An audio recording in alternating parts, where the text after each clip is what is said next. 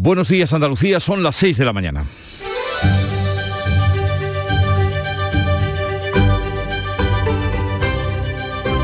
Despierta tu mente, descubre la realidad. En Canal Sur Radio, La mañana de Andalucía con Jesús Vigorra.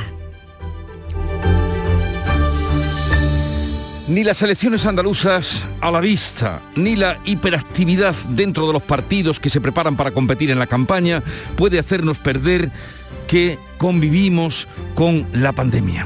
Que el COVID sigue entre nosotros y es que los contagios siguen al alza, suben los hospitalizados y la incidencia entre los mayores de 60 años. Además, 39 personas han muerto en Andalucía en los últimos cuatro días. La incidencia acumulada sube 16 puntos hasta los 240 casos por cada 100.000 habitantes. Eso en nuestra comunidad. La media nacional se sitúa en 608 casos por cada 100.000. O sea, la pandemia sigue activa empeoran los marcadores y crecen los casos de contagios y de hospitalizados. Hoy el Consejo Interterritorial de Salud tendrá que decidir si vacuna con la cuarta dosis a los mayores que viven en residencias. Veremos qué decisión toma. Y volviendo a la situación electoral, ya con el Parlamento disuelto y publicada la convocatoria para el 19 de junio, se perfilan las estrategias. Juanma Moreno y Juan Espadas aspiran a gobernar en solitario. El candidato popular solo ve dos posibilidades, dos posibles presidentes, Espadas o él. El socialista lo emplaza a celebrar un debate cara a cara, mientras que Juan Marín garantiza que Ciudadanos no formará parte de ningún gobierno donde esté vos. También aparecen nuevos partidos como Levanta Jaén y Jaén Merece Más, que se han unido en una única plataforma y se estrenarán como partido el día 19 de junio, con una candidatura única. Otras opciones emergentes son por Huelva o andaluces por sí. Y con referencia a los intentos por bajar el precio de la luz, eh, o que no, al menos no siga subiendo, España y Portugal acuerdan con Bruselas que la luz no suba por encima de los 50 euros el megavatio hora del gas que emplean para generar la electricidad. Eso significaría una bajada apreciable por la llamada excepción ibérica que va a entrar en vigor o que va a estar en vigor durante un año y que empezará a notarse en la factura que nos llegue de mayo. Rusia corta desde hoy el suministro de gas a Polonia y Bulgaria por negarse a pagar en rublos. Antonio Guterres, que visita hoy Kiev y se verá con Zelensky después de hablar con Putin en Moscú, el secretario general de las Naciones Unidas ha arrancado del presidente ruso el compromiso de abrir un corredor humanitario en Mariupol a ver si ahora es posible evacuar sin sobresaltos a los heridos, personas mayores y niños. Es lo menos que se puede pedir. En Canal Sur Radio, la mañana de Andalucía con Jesús Bigorra. Noticias. ¿Qué les vamos a contar una mañana más con Carmen Rodríguez Garzón? Buenos días, Carmen. ¿Qué tal? Muy buenos días. Pues vamos a comenzar por el tiempo. Los cielos van a estar hoy nubosos o cubiertos en el tercio oriental con lluvias que se van a desplazar de oeste a este durante la primera mitad del día y que pueden ir acompañadas de algún depósito de barro. Brumas matinales sin descartar nieblas en el extremo occidental y en las sierras del noroeste. El viento de componente oeste flojo, la mitad occidental, arreciando ya por la tarde, soplará variable en el resto de Andalucía y bajan las temperaturas máximas en el tercio oriental suben en el litoral mediterráneo occidental y se mantienen en el resto de Andalucía. Estamos ya en tiempo de pre-campaña electoral en nuestra tierra, en Andalucía, y Juanma Moreno quiere gobernar en solitario, sin pactos innecesarios, decía este lunes en la reunión de la dirección del PP andaluz, un día después de convocar elecciones para el 19 de junio. El presidente de la Junta y candidato del Partido Popular ha emplazado a los suyos a convencer a una mayoría social de que es necesario consolidar el cambio con un gobierno fuerte, gobierno fuerte pero sensato y ponderado. Si Vox no se presentara, probablemente yo tendría opciones de mayoría absoluta clarísima. Pero al estar fraccionado al centro derecha, pues es muy difícil conseguirlo. Pero yo aspiro a llegar muy cerca y a dejarme la vida para que una mayoría de, de ciudadanos andaluces opten por consolidar este cambio. Andalucía, según Juanma Moreno, se juega en estas elecciones seguir creciendo con un proyecto ambicioso, volver a la casilla de salida de las políticas socialistas. Ha insistido en la necesidad de tener unos nuevos presupuestos con los que hacer frente a la pandemia económica. Juan Marín, por su parte, ha reivindicado a Ciudadanos como el auténtico artífice del cambio en Andalucía y se muestra así de optimista a pesar de la caída que le dan los sondeos y que cuatro diputados de Ciudadanos han anunciado que abandonan el partido. Estoy convencido de que va a quedar al menos cuatro años más de gobierno del Partido Popular y de Ciudadanos en Andalucía. Ya lo verán, algunos se van a sorprender. Marín asegura haber recibido ofertas de otros partidos que no quiere desvelar, pero se reivindica como el candidato de Ciudadanos, Vox y por Andalucía, la marca que aglutina Podemos y otros partidos de la izquierda siguen sin cabezas de cartel, mientras el candidato socialista Juan Espadas apuesta por gobernar en solitario y se abre a hacerlo en minoría. Al margen de las elecciones que tanto darán que hablar, aumenta la preocupación por la subida de casos y también el crecimiento de todos los marcadores de COVID en Andalucía y en toda España. 6.000 nuevos positivos ha notificado la Consejería de Salud desde el viernes, 2.600 se han producido mayores de 60 años, 39 personas han fallecido y en los hospitales andaluces hay 631 pacientes ingresados, son 55 más. La incidencia acumulada sube 16 puntos hasta los 240 casos por cada 100.000 habitantes. En el conjunto de España la curva epidemiológica vuelve a crecer una semana después tras levantarse el uso de la mascarilla en interiores. La incidencia sube entre los mayores de 60 años, está en todo el país en 608 casos por 100.000 habitantes. El Consejo Interterritorial de Salud se va a reunir hoy, va a hablar de la evolución de la pandemia y también de la posibilidad de que las personas mayores sean vacunadas con una cuarta dosis. Esta es la petición que a la ministra Darias varios consejeros, entre ellos el andaluz Jesús Aguirre. España y Portugal alcanzan un acuerdo con Bruselas para poner tope al precio del gas en el mercado mayorista de la electricidad de la península. Se situará ese tope en una media de 50 euros al megavatio hora en los próximos 12 meses. Eso sí ha quedado lejos de los 30 euros que se pidieron, que pidió España y Portugal como límite. Es una medida que va a permitir reducir a la mitad el recibo de los hogares que cuentan con una tarifa regulada. Al menos es lo que dice la ministra para la Transición Ecológica, Teresa Rivera. La llamada excepción ibérica estará vigente un año, empezará a notarse la factura de mayo. Confiamos en que en los próximos días podamos tener el respaldo de la Comisión para poder implementarlo inmediatamente. Un 5,5% bajará hoy el precio medio de la electricidad en el mercado mayorista, cortando así con la espiral alcista de los últimos tres días para situarse en 221 euros el megavatio hora. Son unos 13 euros menos que ayer. Bueno, pues cuando llegue la factura de mayo lo veremos. Rusia corta desde hoy el suministro de gas a Polonia y a Bulgaria, países que se han negado a pagar en rublos como exigía Moscú. Las autoridades de Varsovia han tranquilizado a la población porque las reservas están al 76% y tienen proveedores alternativos. Pedro Sánchez tiene previsto viajar mañana a Polonia y a Moldavia para apoyar a estos países que son los que mayor número de refugiados ucranianos están recibiendo, mientras el secretario general de la ONU, Antonio Guterres, se reúne hoy en Kiev con Zelensky después de hacerlo con Putin en Moscú. Ha conseguido que el presidente ruso acceda a abrir un corredor para evacuar a los civiles que quedan retenidos en Mariupol, aunque Putin ha reconocido que la situación es trágica, ha culpado a los soldados ucranianos porque actúan, dice, como terroristas. Las autoridades ucranianas dicen que hay civiles en la planta de Azovstal. Los soldados ucranianos deben liberarlos, pero no lo hacen porque actúan como terroristas, como el ISIS en Siria, escondiéndose detrás de civiles.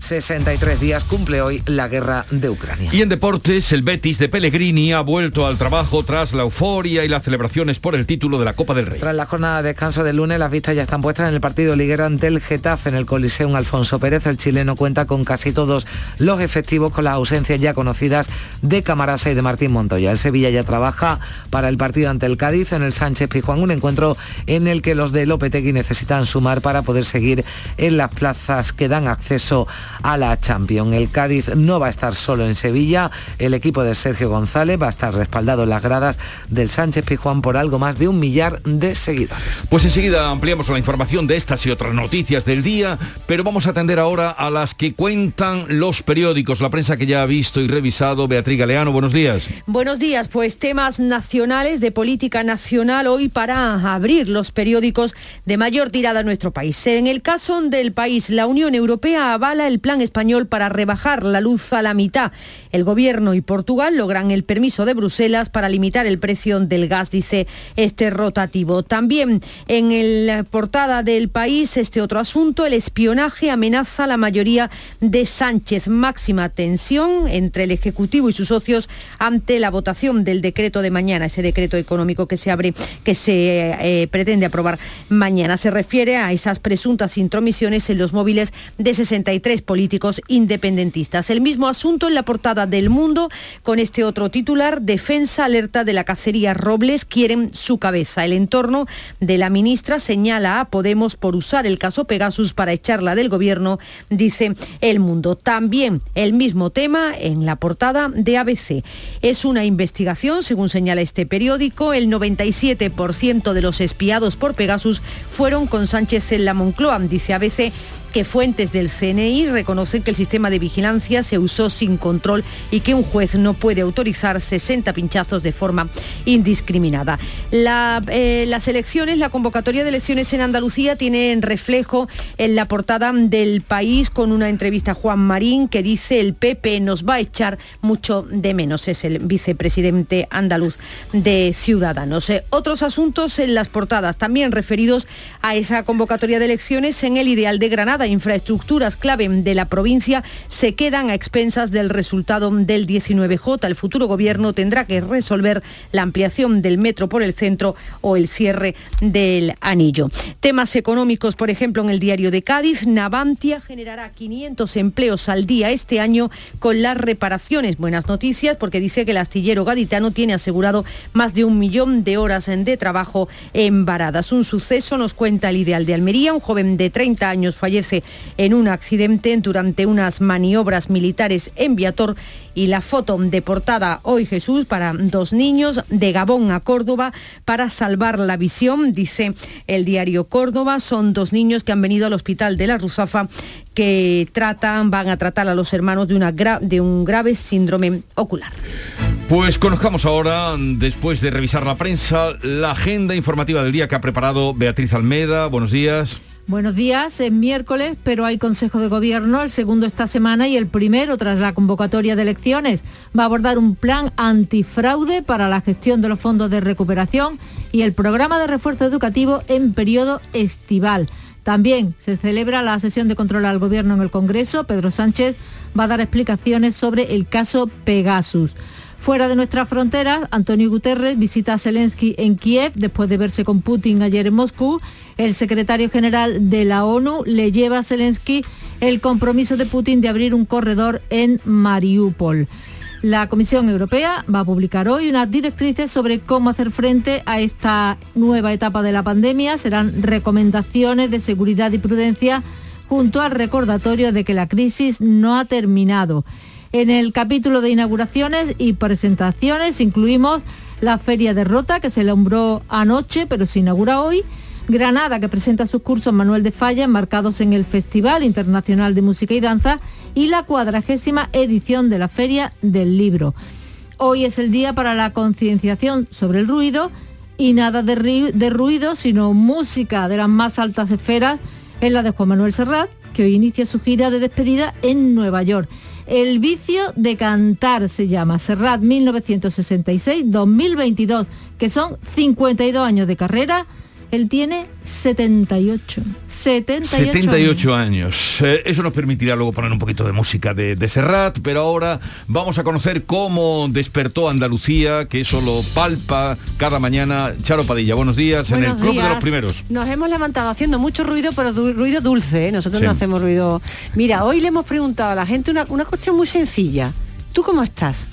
¿Sabes que muchas veces nos hablamos y decimos, y el trabajo, y el fulanito, el menganito, y aquel problema? No, no, no. ¿Tú cómo estás? Anda, que si se ponen a contarte. Mirando a los ojos. Pues mira, e, el club este es extraordinario. A pesar de que alguno pues, te puede decir, bueno, ahí ando, pero bien. siempre tira de ti, es positivo y eso hace que el resto se contagie. Con lo cual, cuando termina el programa, yo te dejo al oyente de un optimismo máximo. No me lo pongas... A ver si somos capaces de mantener... No te lo enfadado, ¿eh? No, no, no. Con las noticias. Haremos, lo que podamos. pero muy bien, muy felices. Pues haremos lo que podamos, pero contaremos la realidad. Pero para seguir esa... te he dejado una cajita de galletitas. Muchas gracias. Extraordinaria, que son con canela. Muchas gracias, muchísimas. ¿Eh? Ya lo he visto, ya lo he visto. Te va a subir el ánimo. Todo sea por nuestra audiencia que no pierda esa alegría que contagia Charo Padilla. Pues vamos a comenzar escuchando un poco de música, la que nos llega de Canal Fiesta Radio. Por completarte me rompí en pedazos, me lo advirtieron pero no hice caso. Me di cuenta que lo tuyo es falso. Fue la gota que rebasó el vaso. No me digas que lo sientes. Eso parece sincero, pero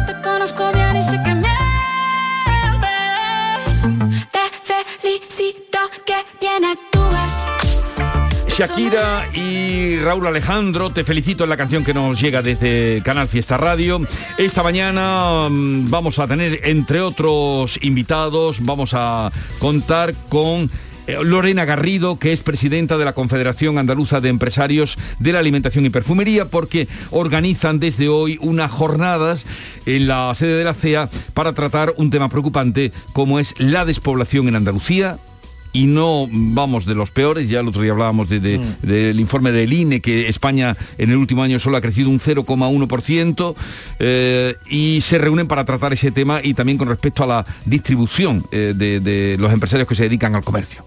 Veremos qué nos dice.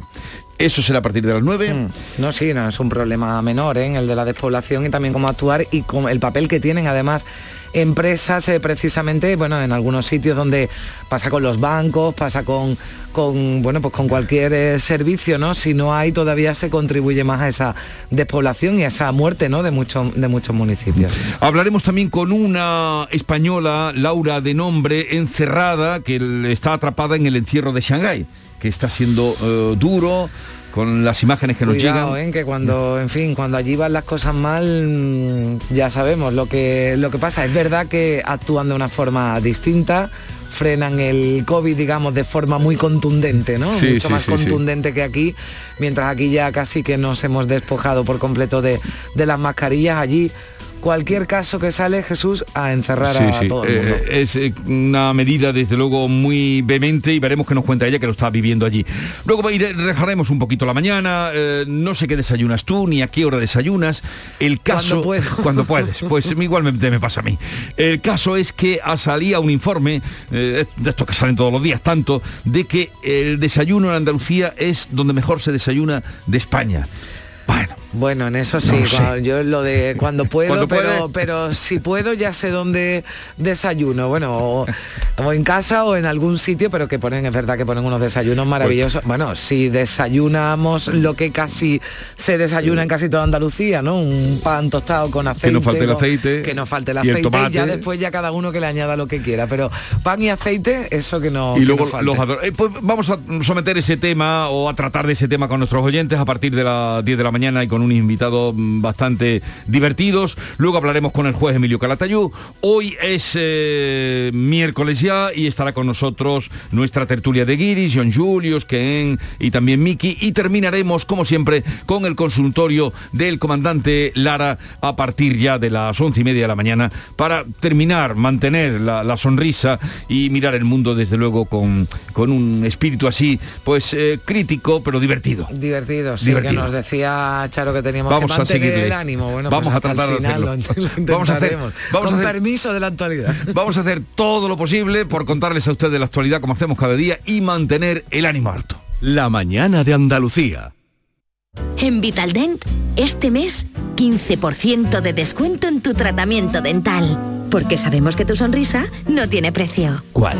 ¿Mi sonrisa? ¿Será la mía? Oye, ¿y la mía? Claro, la vuestra y la de todos. Hacer sonreír a los demás no cuesta tanto. Pide cita en el 900 101 001 y ven a Vitaldent. Hola, soy Barturo Valls. ¿Cómo? ¿Barturo Valls? Sí, porque soy Arturo en el bar. y hoy soy tu camarero. Pues ponme un colacao. Y en vaso grande. Como quieras, figura, que aquí cada uno lo pide a su manera. Marchando tu colacao. La mañana de Andalucía con Carmen Rodríguez Garzón. Canal Sur Radio. Son las 6 y 19 minutos, hablamos de, la convocatoria electoral del 19 de junio. Juanma Moreno ha dicho este lunes que quiere un gobierno en solitario, este martes, perdón, un gobierno en solitario sin necesidad de pactos innecesarios. El mensaje claro que lanzaba ante la Junta Directiva del PP Andaluz un día después de convocar esos eh, comicios a sus compañeros los ha emplazado a convencer a una mayoría social de que es necesario consolidar el cambio en varias eh, ocasiones ante esa Junta Directiva del PP andaluz, Moreno ha sostenido que Andalucía se juega a seguir creciendo con un proyecto ambicioso o volver a la casilla de salida de las políticas socialistas y sus aliados de la izquierda. De aquí al 19 de junio, los ciudadanos de Andalucía tendrán que reflexionar si quieren seguir avanzando, mejorando, progresando en Andalucía o por el contrario volvemos a la casilla de salida, retrocedemos a las políticas socialistas de la incapacidad, de la falta de gestión, de las irregularidades. Moreno ha insistido en que Andalucía necesita un gobierno que pueda comenzar a trabajar cuanto antes para tener unos nuevos presupuestos con lo que hacer frente a la pandemia económica y señalaba a PSOE y Vox como responsables de que haya cuentas prorrogadas. Ellos son los responsables. Esta es la consecuencia de la irresponsabilidad manifiesta de ambos lados de la Cámara. A la izquierda un partido socialista incapaz de entender que los intereses de Andalucía están por encima de sus propios intereses. Y a la derecha una fuerza política que solo le mueve ahora una ambición ciega por sacar resultados y por desgastar al gobierno de Andalucía. Por su parte, Juan Marín ha reivindicado a Ciudadanos como el auténtico artífice del cambio en Andalucía. El vicepresidente sigue defendiendo que la convocatoria electoral de junio no beneficia al crecimiento de la economía, pero una vez tomada la decisión por el presidente, dice que ahora lo que toca es defender los logros conseguidos. Rechaza de plano entrar en un gobierno con Vox, tampoco con Podemos. No voy a apoyar ningún gobierno donde Vox pudiera estar presente, ni donde Podemos esté presente cual sigo en ese espacio de centro liberal progresista que ahora todo el mundo quiere ocupar, porque ahora ya me he enterado que Juanma quiere ser el centro, Espada quiere ser el centro. Joder, pues dejar PSOE o dejar PP, el centro ya lo tiene ocupado Ciudadanos. El líder del PSOE andaluz, Juan Espadas, aspira a gobernar en solitario, estaría dispuesto, decía, hacerlo en minoría, pide un debate cara a cara con Juanma Moreno para abordar los proyectos políticos con los que están dispuestos a ilusionar a los ciudadanos. Espadas ve insuficientes los argumentos para convocar elecciones y sobre si estaría dispuesto a apoyar su investidura la investidura de Moreno, devuelve el guante con estas palabras. Quien tendrá que dar explicaciones si hace ese análisis será quien no lo cumplió ni lo respetó en 2018 cuando, no siendo la fuerza política más votada, no apoyó a la fuerza política más votada. Así que yo lo que espero es que le pregunten, y no lo he escuchado todavía, al señor Moreno Bonilla si él apoyaría esta vez al PSOE de Andalucía si fuera la lista política más votada.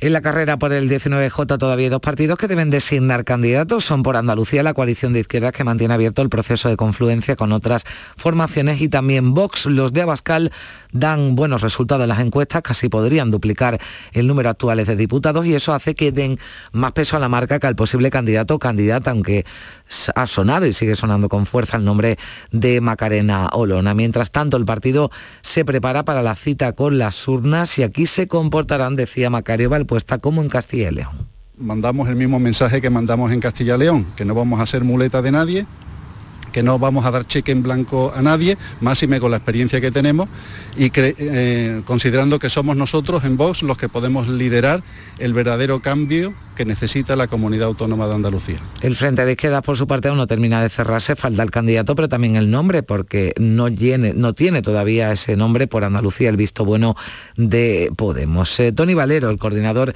de Izquierda Unida, apuesta por tomarse todo el tiempo que sea necesario. No pongo plazo, yo lo que digo es que estamos cocinando a fuego lento lo que se tiene que hacer bien y por lo tanto lo último que hay que hacer en un escenario donde se está trabajando es poner una fecha o una hora o nada de eso. Lo que hay que hacer es cocinar bien a fuego lento, lo que es un acuerdo que tiene que ser ilusionante para la mayoría social andaluza. Si tiene candidata adelante Andalucía, la formación que lidera Teresa Rodríguez, a diferencia de las pasadas elecciones, acude a esta convocatoria sin Izquierda Unida. Rodríguez va a encabezar las listas que aún se están cerrando en las ocho provincias. También están en marcha negociaciones con otras organizaciones que se podrían sumar a la candidatura. Teresa Rodríguez apuesta por una izquierda que dice pueda criticar tanto a, PP como a PSOE, se reivindica como una formación verdaderamente andalucista. Creemos que es fundamental volver a tener el andalucismo en la institución y tenerlo no como una fuerza oportunista que pacta con cualquiera, sino como una fuerza eh, comprometida y leal con el pueblo andaluz. Tan leal con el pueblo andaluz como la derecha lo es con la patronal, tan leal con el pueblo andaluz como el Partido Socialista lo es a sus propios intereses de partido y Levanta Jaén y Jaén Merece Más preparan su estreno electoral sin descartar la candidatura única. Son partidos de ámbito provincial surgidos de movimientos ciudadanos ante el abandono que sienten por parte de las administraciones, también por las altas tasas de desempleo y las bajas rentas eh, per cápita. Están trabajando en el programa y en las listas. La campaña por las autonómicas del PP va a estar dirigida por el coordinador nacional de partido, Elías Bendodo, ha asegurado en Canal Sur Radio que la campaña va a tener un carácter 100% andaluz pegada al territorio y confía en que el PP alcance una mayoría suficiente para no tener que pactar. Bueno, nosotros vamos a salir a, conseguir una mayoría lo suficientemente amplia que nos permita gobernar en solitario. nosotros vamos a trabajar, como le decía, para conseguir una mayoría que no nos haga falta pactar con nadie. Nuestro pacto es con los andaluces y en eso es lo que vamos a trabajar. La portavoz del Gobierno, del Gobierno Central, Isabel Rodríguez, se refería a la convocatoria electoral en Andalucía este martes tras el Consejo de Ministros buscando un paralelismo con las presidenciales francesas. Hay que hacer ahora es en las urnas eh, pues, eh, trabajar con la ciudadanía para que efectivamente no eh, puedan alcanzar esos resultados que después permitan que se conformen esas mayorías donde la derecha se apoya en la extrema derecha, cosa que no sucede, como digo, en los países de nuestro entorno. Y hablamos del precio de la luz, va a bajar hoy un 5,5% en el mercado mayorista, cortando así con la espiral alcista de los últimos tres días y se va a situar en 221 euros por megavatio hora. Pero esto va a cambiar, va a cambiar a favor de los consumidores tras ese acuerdo, acuerdo político que España y Portugal han alcanzado con Bruselas para poner tope al precio del gas en el mercado mayorista de electricidad de la península ibérica, lo que se conoce como la excepción ibérica, y se va a situar en una media de 50 euros megavatio hora en los próximos 12 meses. Pero desde la Asociación de Consumidores Facua aseguran que esos 50 euros para el gas no van a evitar que el recibo de la luz sea este año el más caro de la historia. Pide Rubén Sánchez una intervención más radical. Creemos que la fórmula es intervenir en el mercado de una manera mucho más radical. Lo que ocurre es que para ello Bruselas tiene que aceptarlo y los gobiernos de España y Portugal tendrían que ser mucho más ambiciosos. Pedro Sánchez ha calificado de muy buena noticia en el Pleno del Senado, en la sesión de control, el acuerdo sellado con Bruselas sobre el precio del gas, pero lo considera solo una de las piezas necesarias para conseguir que baje el IPC. Por eso reclama a los partidos que apoyen mañana jueves en el Congreso el Plan Nacional en respuesta a las consecuencias de la guerra de Ucrania. El presidente se dirigía al Partido Popular, que aún no ha aclarado el sentido de su voto. Si quiere nuestro voto o lo necesita, le aseguro que pedirnos el apoyo sin incluir ni una sola propuesta de las planteadas por el Partido Popular no es ni serio ni responsable. Es necesario, es imprescindible que el próximo jueves se convalide un Real Decreto Ley que es fundamental para proteger, para amortiguar y para hacer un reparto justo de la carga de las consecuencias económicas y sociales de la guerra. Por tanto, señoría, la pregunta es bien sencilla. ¿Ustedes van a apoyar o no ese Real Decreto Ley? Esto era el sonido que, recogíamos en la sesión de control al Gobierno en el Senado, hoy sesión de control en el Congreso, donde Pedro Sánchez va a dar explicaciones por el espionaje de Pegasus a políticos independentistas que volverá a evidenciar la tensión entre los socialistas y sus socios de Unidas Podemos, pero también con aliados como Esquerra que amenazan con poner en jaque la legislatura. Sánchez acude a la Cámara Baja después de que el pasado fin de semana el ministro de la Presidencia anunciará una investigación interna del CNI para esclarecer las denuncias de espionaje. Son las 6 y 28 minutos de la mañana. La mañana de Andalucía. Viernes 29 de abril, bote especial de Euromillones de 130 millones para hacer lo que siempre soñaste. Y si necesitas ayuda para soñar, podemos cambiar el contar ovejitas por contar hasta 130 millones. Así. Uno, dos, tres. Así está 130 millones como mínimo. Este viernes 29 de abril mínimo garantizado de 130 millones de euros. Porque cuando tienes todo el tiempo del mundo nada te quita el sueño. Euromillones. Dueños del tiempo. Loterías te recuerda que juegues con responsabilidad y solo si eres mayor de edad.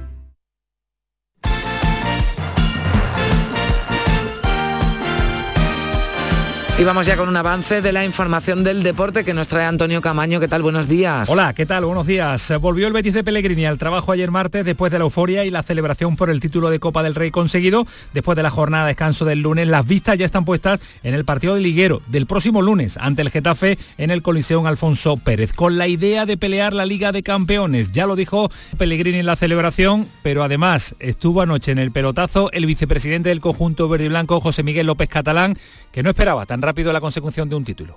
Yo no pensaba de verdad que podíamos llegar a tan pronto, que realmente pienso que es pronto a, a ganar una Copa del Rey o ganar un título como lo hemos ganado. Yo era un sueño que no pensaba que, que, fuera a llegar. Y el Sevilla ya trabaja para el partido ante el Cádiz en el Pijuán, un encuentro en el que los de Lopetegui necesitan sumar para poder seguir en las plazas que dan acceso a la Liga de Campeones. Ausencia destacada en el entrenamiento en el día de ayer, la del Tecatito Corona. Un Cádiz que no va a estar solo en el Pijuán porque nada más y nada menos que más de un millar de seguidores tienen entradas para presenciar en directo el partido. En Canal Sur Radio, la mañana de Andalucía con Jesús Vigorra.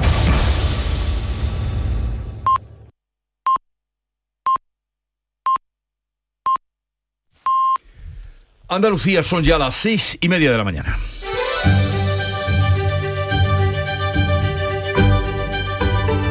Y a esta hora con Carmen Rodríguez Garzón damos cuenta de las noticias más destacadas contadas en titulares. Disuelto el Parlamento y publicada la convocatoria de elecciones el 19 de junio, ya se perfilan las estrategias. Juanma Moreno y Juan Espadas aspiran a gobernar en solitario. El candidato popular solo ve dos posibles presidentes, Espadas o él. Socialista lo emplaza a celebrar un debate cara a cara. Juan Marín garantiza que Ciudadanos no formará parte de ningún gobierno con Vox. Levanta Jaén y Jaén merece más. Unidos preparan un estreno electoral, su estreno electoral el 19 de junio con una candidatura única. Los partidos a la izquierda del PSOE que van a concurrir juntos siguen sin candidato. Tampoco Vox ha anunciado su cabeza de cartela. Delante Andalucía está cerrando coaliciones con agrupaciones locales. El Consejo Interterritorial de Salud tendrá hoy sobre la mesa la petición de vacunar con la cuarta dosis a los mayores que viven en residencias. La pandemia sigue al alza, sube los hospitalizados y la incidencia entre los mayores de 60 años. 39 personas han muerto en Andalucía en los últimos cuatro días. En España también empeoran todos los marcadores. España y Portugal acuerdan con Bruselas bajar el precio de la luz. Topan en 50 euros el megavatio hora del gas que se emplea para generar electricidad. La llamada excepción ibérica estará vigente un año. Empezará a notarse en la factura de mayo. Rusia corta desde hoy el suministro de gas a Polonia y Bulgaria por negarse a pagar en rublos. Antonio Guterres visita hoy a Volodymyr Zelensky en Kiev después de hablar con Putin en Moscú. El secretario general de Naciones Unidas ha arrancado al presidente ruso el compromiso de abrir un corredor humanitario en Mariupol. Pedro Sánchez dará hoy explicaciones sobre el espionaje del caso Pegasus. Esquerra y Bildu amenazan con no apoyar mañana el decreto de medidas económicas para hacer frente a la crisis. El gobierno acelera la constitución de la Comisión de Secretos Oficiales donde sí puede comparecer la directora del CNI de la, del Comité Nacional de Inteligencia para dar explicaciones a puerta cerrada de si se espió o no a los independentistas catalanes. Los sindicatos llaman a participar de forma masiva el 1 de mayo en todos los puntos de Andalucía. El acto central se va a celebrar este año en Granada. Comisiones Obreras y UGT han presentado las movilizaciones del Día Internacional del Trabajo con el lema La solución, subir salarios, contener precios y más igualdad. 35 personas roban 38.000 kilos de vías de tren almacenadas y material ferroviario en Huelva. La Guardia Civil las ha detenido bajo esa acusación, la llamada Operación Travesía, desarticulado a toda la banda. Tres personas han sufrido agresiones homófobas en las últimas horas en Málaga y en Almería. Un hombre ha golpeado a dos jóvenes que se besaban en un parque almeriense, otro insultó y pegó a un varón en Málaga, un agresor está detenido, el otro a la espera de un juicio rápido.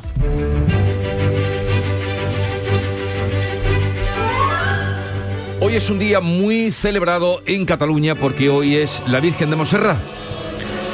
Bueno, tienen muy pegado, ¿no? Los dos Sí, sí, eh, sí. digamos, santos más eh, conocidos. emblemáticos Jordi, de ¿no? y la Virgen de Jordi y la Montserrat. Virgen de Montserrat. Montserrat. Este es el himno que escuchamos de fondo, el Virulai, que se llama, eh, que lo cantan los niños que tienen allí en el monasterio. Bueno, cuenta la leyenda que unos pastorcitos estaban cuidando de sus ovejas cerca de la montaña de Montserrat y descubrieron la imagen en una madera, eh, en una cueva y en medio de un misterioso resplandor y cantos angelicales, por órdenes del obispo llevaron a la catedral y comenzó una procesión y no llegó a su destino ya que la estatua empezó a poner, eh, se puso pesada increíblemente pesada, no, no, no daban, pesaba mucho.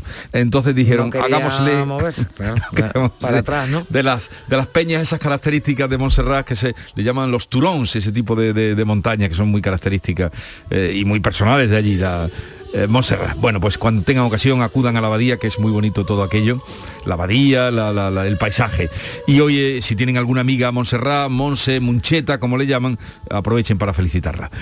Y tal día como hoy, que estamos a 27 de abril 1977, fue cuando Rafael Alberti llegó a Madrid tras 38 años de exilio. Por fin he llegado al puerto de Santa María, mi ciudad natal, después de 50 años de ausencia y 40 de destierro. Ahora vuelvo aquí como diputado por esta provincia de Cádiz. No sé si como poeta diputado o como diputado poeta. Yo prometo al puerto de Santa María y a la provincia de Cádiz que no los defraudaré ni como poeta ni como diputado. En este fragmento tiene una parte en la que habla más como, como poeta, pero después dice, puedo prometer, ¿no? Ahí, ya, ahí ya le sale la ya sale la pero fue, fue, en fin, la vuelta fue mm. muy celebrada y su presencia también cuando entra en el mm, Congreso de los Diputados también. Eso ocurrió tal día como hoy, hace 45 años, la llegada a España. Y 2014, en la Ciudad del Vaticano, fueron canonizados los papas Juan XXIII, Juan Pablo II, por el Papa Francisco, el flamante eh, Papa, o el que tenemos ahora, bueno, flamante, el último que tenemos, y canonizó a Juan XXIII y a Juan Pablo II. Y la cita del día, odiar a alguien es como tomarse un vaso de veneno creyendo que va a matar a la persona odiada. Es una cita curiosa de un personaje de la novela Terra Alta de Javier Cercas y lo anoté, digo, me parece que, es, bueno tenerla y reflexionar sobre ella. Odiar a alguien es como tomarse un vaso de veneno creyendo que va a matar a la persona odiada. O sea, el odio, no lleva a ninguna parte. Y envenena. Y envenena. Envenena, está muy bien, envenena al que, al que odia. Y dicho lo cual, vamos a la segunda entrega de lectura de prensa con Beatriz Galeano. Bueno, menos reflexiva la prensa hoy con temas nacionales para abrir las portadas de los periódicos eh, nacionales. En el caso del país, la Unión Europea avala el plan español para rebajar la luz a la mitad. Es el principal tema de su portada. El gobierno y Portugal logran el permiso de Bruselas para limitar el precio del gas que impacta en la factura eléctrica durante los próximos 12 meses. El otro tema de portada, el espionaje amenaza la mayoría de Sánchez. Ese es el titular. Máxima tensión entre el Ejecutivo y sus socios ante la votación del decreto de mañana, dice el país, sobre esas presuntas intromisiones en los móviles de 63 políticos independentistas. Este es el asunto que comparten la mayoría de la prensa nacional. En el mundo con este titular, defensa alerta de la cacería a Robles, la ministra, quieren su cabeza. El entorno de la ministra señala Podemos por usar el caso Pegasus para echarla del gobierno gobierno, dice este rotativo. Y en el caso de ABC, con este titular, el 97% de los espiados por Pegasus fueron con Sánchez en la Moncloa. Es una investigación del periódico, es una investigación de ABC. Fuentes del CNI reconocen que el sistema de vigilancia se usó sin control. Un juez no puede autorizar 60 pinchazos de forma indiscriminada. Las elecciones de Andalucía están en la portada de El País con una entrevista a Juan Marín de Ciudad Ciudadanos, el PP nos va a echar mucho de menos. Ha compartido gobierno con el Partido Popular, como sabemos, y es el actual vicepresidente. Las elecciones, pero desde otro punto de vista, en Ideal de Granada, infraestructuras clave de la provincia se quedan expensas del resultado del 19J. El futuro gobierno tendrá que resolver la ampliación del metro por el centro o el cierre del anillo, las depuradoras o las obras en los centros de salud también dependen de la cita electoral, es lo que destaca hoy el ideal de Granada. Un tema para el empleo, buenas noticias en el diario de Cádiz. Navantia generará 500 empleos al día este año con las reparaciones. El astillero tiene asegurado más de un millón de horas de trabajo. La mitad de los contratos confirmados se corresponde con grandes eh, cruceros. En Ideal de Almería trae en su portada dos sucesos. Un joven de 30 años fallece en un accidente durante unas maniobras militares en Viator y una agresión homófoba un hombre insulta y golpea a dos chicos por besarse en un parque de Almería. En el Málaga hoy la Junta absuelve a Isabel Pantoja por la deuda contraída en su casa en Marbella y también de Marbella porque este municipio junto a Benavís tienen los precios más altos de España para arrendar. En Diario de Sevilla, un proyecto en La Palmera, otro mamotreto, dice, se levanta en La Palmera. Se refiere a una macro residencia que se está construyendo, que el ayuntamiento cuestionó la licencia, dice este periódico, pero la considera ahora arreglada y ajustada a derechos. Son obras que se están haciendo en el número 38 de la avenida de La Palmera. En eh, Córdoba destacamos pues esta, fotografía de portada de Gabón a Córdoba para salvar la visión. Niños que han llegado hasta Córdoba para curarse de un grave síndrome ocular. Y para la cultura, la portada de Viva Jaén, seis pianistas pasan a la última fase del premio Jaén. La fase eliminatoria tendrá lugar hoy mañana en el Teatro Infanta Leonor. Termino con la foto de portada de Diario de Cádiz. La feria de primavera ya reluce en Rota. La fiesta roteña recupera su brillo con el tradicional alumbrado tras dos años de pandemia. Eh, pues siguen las fiestas, las celebraciones propias de este tiempo, primavera y, y también, eh, pues luego vendrá el verano. No sin lluvias, porque ayer eh, llovió en una tarde, te, te- Sí, os pilló. lluvia inesperada. Yo, bueno, no, no, no la, no la esperaba, pero llovió y llovió No bien en. Sevilla. Llovió en Pero- Sevilla pero- en torno a las 9, 9 Sí, y algo sí, de la sí, noche, ¿no? Y eh, cayó un buen una chaparrón, media sí. horita o larga eh, lluviosa, sí, sí. Bueno, eh, atención que hoy también se anuncian lluvias, sobre todo en el tercio oriental, y de nuevo nos dicen que calima. de depósitos de barro. En fin, Oh, lo digo por lo del coche, que lo tengo La en calima, cuenta. cuidado. Pero no olviden el paraguas. Es que ayer, eh, al salir del teatro, que fui a ver una función preciosa, luego os contaré, de pronto eh, una compañía de danza israelí, eh, Kibuk eh, en el maestranza. Bueno, y al salir, claro, todo el mundo, eh, una- un chaparrón, Sí, era a las sí. nueve, la hora que tú has dicho, Sastapón, saliendo del teatro. Bueno, a mí me pasó sacando la basura, algo menos. de todo, ya te hablaré. la- Confesiones, un poco también con ustedes de la vida cotidiana de cada uno. ¿Y tú dónde estabas a las nueve? A ver, Galeano. Mira, yo estaba preparando el informativo, Claro. Carmen. Ah, sí, ¿A- sí. a que ¿Estabas a cubierto? Estaba Sí. cubierto. Sí, sí, yo lo escuché por la ventana nada más, pero yo estaba a resguardo. Eh, 6.41 minutos, sigue la información con ah, algunas particularidades, eh, la información en Canal Sur Radio. La mañana de Andalucía. Chano, ¿nos disfrazamos de factura de la luz para asustar al personal? ¡Tequilla! Con Hogar Solar ahorras tanto que eso ya no da yuyu. ¿Hogar Solar? Claro, no como mi cuñado Alfonso que riega todos los días una lámpara creyendo que le va a crecer una planta fotovoltaica. Hogar Solar, la luz que te ayuda a ahorrar. Ahora mismito voy a ponerme yo la plaquita. Del 27 de abril al 2 de mayo, Fuengirola se convierte en la capital del mundo con la Feria Internacional de los Países. La gastronomía, la cultura y el folclore de más de 30 naciones de todos los continentes se dan cita en el recinto ferial de la ciudad. Ven a Fuengirola del 27 de abril al 2 de mayo y disfruta de la mayor fiesta multicultural de España con la Feria Internacional de los Países. En Canal Sur Radio, por tu salud, responde siempre a tus dudas. Con la llegada de la primavera ya se han dado casos eh, de quemaduras en la piel por exposición al sol. ¿Es posible disfrutar del buen tiempo sin correr riesgo y evitar el cáncer de piel? Hoy en el programa esta y todas tus preguntas con los mejores especialistas en directo. Envíanos tus consultas desde ya en una nota de voz al 616-135-135. 616-135-135. Por tu salud, de lunes a viernes, desde las 6 de la tarde con Enrique Jesús Moreno. Súmate a Canal Sur Radio, la radio de Andalucía.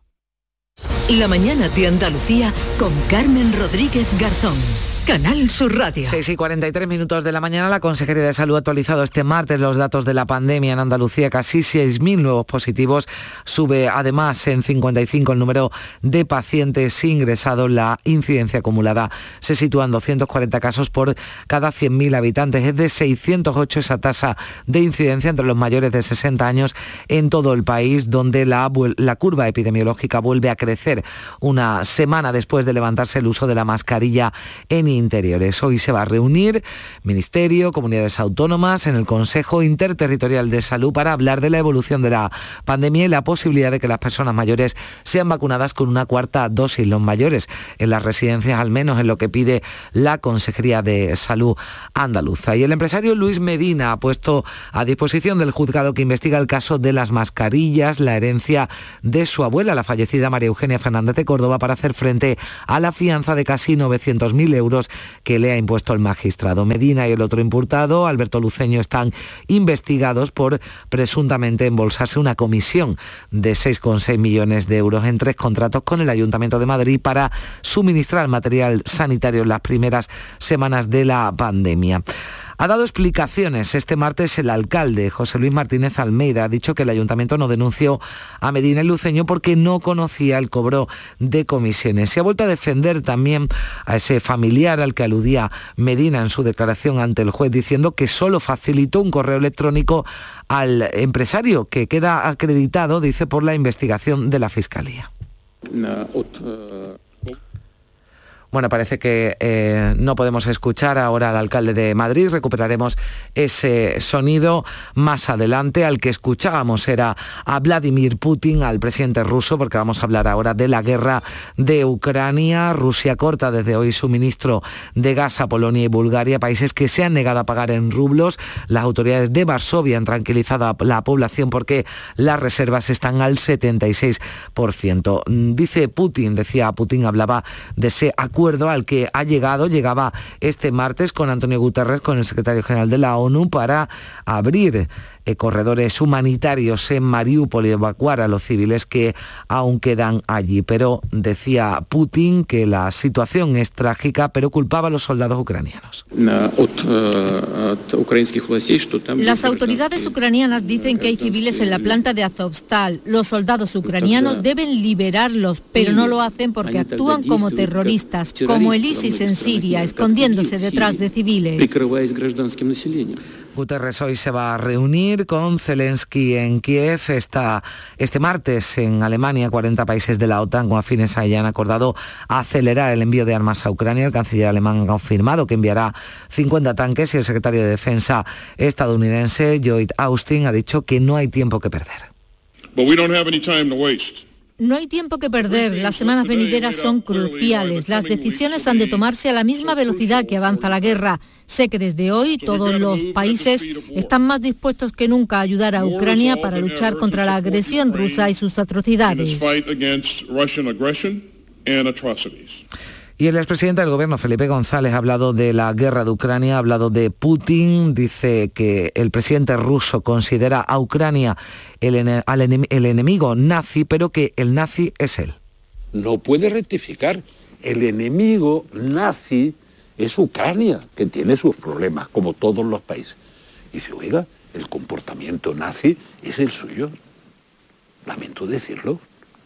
No es ni siquiera estaliniano.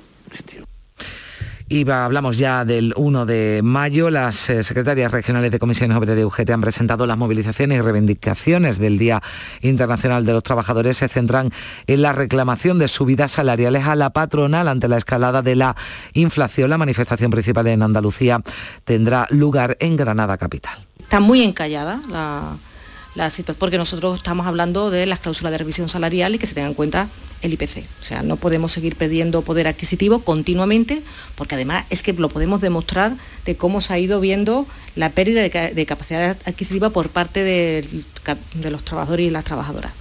Y tres manifestaciones se anuncian en Cádiz el 1 de mayo, la de los sindicatos mayoritarios, la de la confluencia sindical y una tercera, aún no autorizada por la subdelegación del Gobierno convocada por Vox. Pues bien, el alcalde de la capital, José María González, considera que la formación de Santiago Abascal trata simplemente de provocar y hacía este llamamiento. Como alcalde, lo más sensato que tengo que decir es que la gente ignore a Vox que no les hagan caso. Van a venir 15, 20, 50, yo no sé cuánta, qué capacidad de convocatoria tendrán, van a ser todos de fuera van a ser todos de fuera, eso os, lo digo desde ya, pero que tal y como vengan se vayan con viento fresco y que no, dejen en Cádiz más allá de las chapitas de pescadito frito que se pidan entre, entre autobús y autobús y amplia satisfacción entre los sindicatos educativos tras cerrar el acuerdo con la Junta para la mejora salarial del profesorado. Logrará la equiparación salarial en tres años con la media nacional. Es el segundo acuerdo sectorial con trabajadores públicos tras el alcanzado con los sanitarios hace una semana. De Ustea, Ángel García lo valoraba así.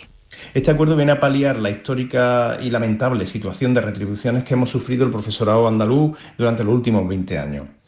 Entendemos este acuerdo, por tanto, como un punto de partida para futuras mejoras salariales y esperamos que el compromiso alcanzado siga adelante y sea asumido institucionalmente por el próximo Ejecutivo que arroje en las urnas. Y atención a la alerta de OCU que ha detectado que algunos fabricantes reducen hasta un 10% la cantidad o el peso de sus envases. Según sus comprobaciones, han reducido desde un 5% en el cacao, algo menos en el yogur y hasta un 10% en la merluza envasada, la margarina o la pasta. Es lo que se conoce como reduflación. En realidad lo que se hace es o bien enmascarar subida de precio o aparentar que los precios no suben, en un entorno donde el consumidor, que está en modo crisis, está castigando los productos que a sus ojos parecen más caros. Si se llevasen el miedo y nos dejasen lo bailado Joan Manuel Serrat inicia este miércoles en Nueva York su última gira de conciertos, su gira de despedida que acabará con una doble actuación en el Palau de San Jordi de Barcelona en diciembre, pero en junio, a partir de junio, visitará muchas ciudades españolas. Aquí en Andalucía va a actuar en Málaga, en Marbella, en Jerez, en Sevilla o en Málaga. También además en noviembre hará una gira por Sudamérica todo estuviese pagado y el carné de jubilado abriese todas las puertas. Así llegamos a las 7 menos 10 minutos, se quedan ahora con la información local. En la mañana de Andalucía de Canal Sur Radio. Las noticias de Sevilla. Con Pilar González. Hola, buenos días. Los hospitalizados por coronavirus están subiendo y así vamos a llegar a una feria que se intuye multitudinaria con dos días festivos y los hoteles al 85% en el primer fin de semana. Hoy tenemos niebla. El carril reversible del puente del Centenario está abierto, pero nos advierten que podría cerrarse en los próximos minutos. Hay nubosidad de evolución diurna sin descartar chubascos dispersos y ocasionales más probables en el extremo oriental, donde pueden ir acompañados de tormentas y ser ocasionalmente fuertes. El viento variable flojo, tendiendo a componente oeste. La máxima prevista es de 22 grados en Lebrija, 23 en Morón y Sevilla y 24 en Écija. A esta hora 13 grados en la capital.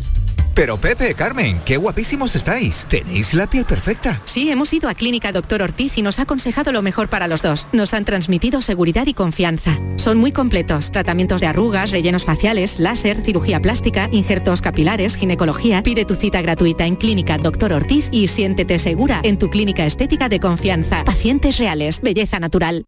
Llega la comedia que cambió para siempre el concepto de la palabra matrimonio. Escenas de la vida conyugal, con Ricardo Darín y Andrea Pietra, dirigida por Norma Alejandro. Acuérdate que el martes es el cumpleaños de Eva. ¿Alguna vez en mi vida me olvidé el cumpleaños de mis hijas? Siempre. Entonces, ¿para qué insistís? Escenas de la vida conyugal, del 25 al 29 de mayo en el Auditorio Nissan Cartuja. Venta de entradas en auditorionissancartuja.com. No te quedes sin ella. En Canal Sur Radio, las noticias de Sevilla. 12 personas han muerto en Sevilla por COVID desde el viernes, un tiempo en el que se han registrado 1.243 contagios entre personas que tienen más de 60 años. En estos momentos hay 150 hospitalizados, 14 de ellos están en UCI. Y con estos datos vamos a llegar a la feria. El ayuntamiento está ya detallando cómo la va a celebrar, cómo va a celebrar el 175 aniversario de la feria de abril. Lo va a hacer con un espectáculo especial durante la noche del alumbrado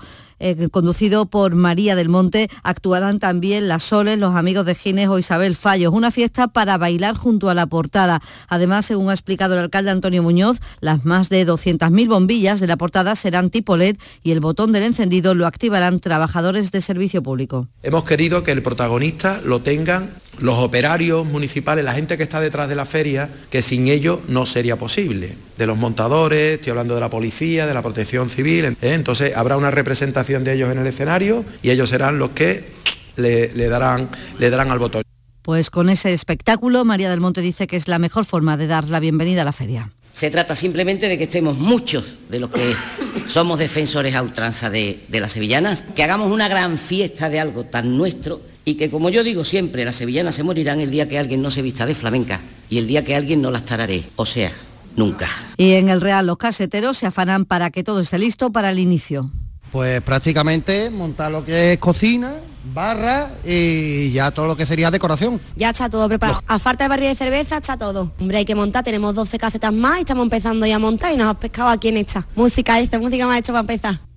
Y la normativa del ayuntamiento indica que los comercios y supermercados cercanos a la feria no van a poder vender alcohol, refrescos ni hielo a partir de las 3 de la tarde. La medida ya se aplicó en la última feria y en aquella ocasión, al igual que ahora, genera satisfacción entre los vecinos y protesta entre los comerciantes. El delegado de Gobernación, Juan Carlos Cabreras, insiste en que la medida es necesaria para evitar botellonas. Vaya en determinados bloques que entre núcleos había esas zonas espaciosas donde se concentraban, con estas aplicaciones estas medidas para no sacar o vender bebidas, mejor dicho, en grandes comercios, superficies y sobre todo las pequeñas tiendas y evidentemente seguiremos con el mismo control por parte de la policía local.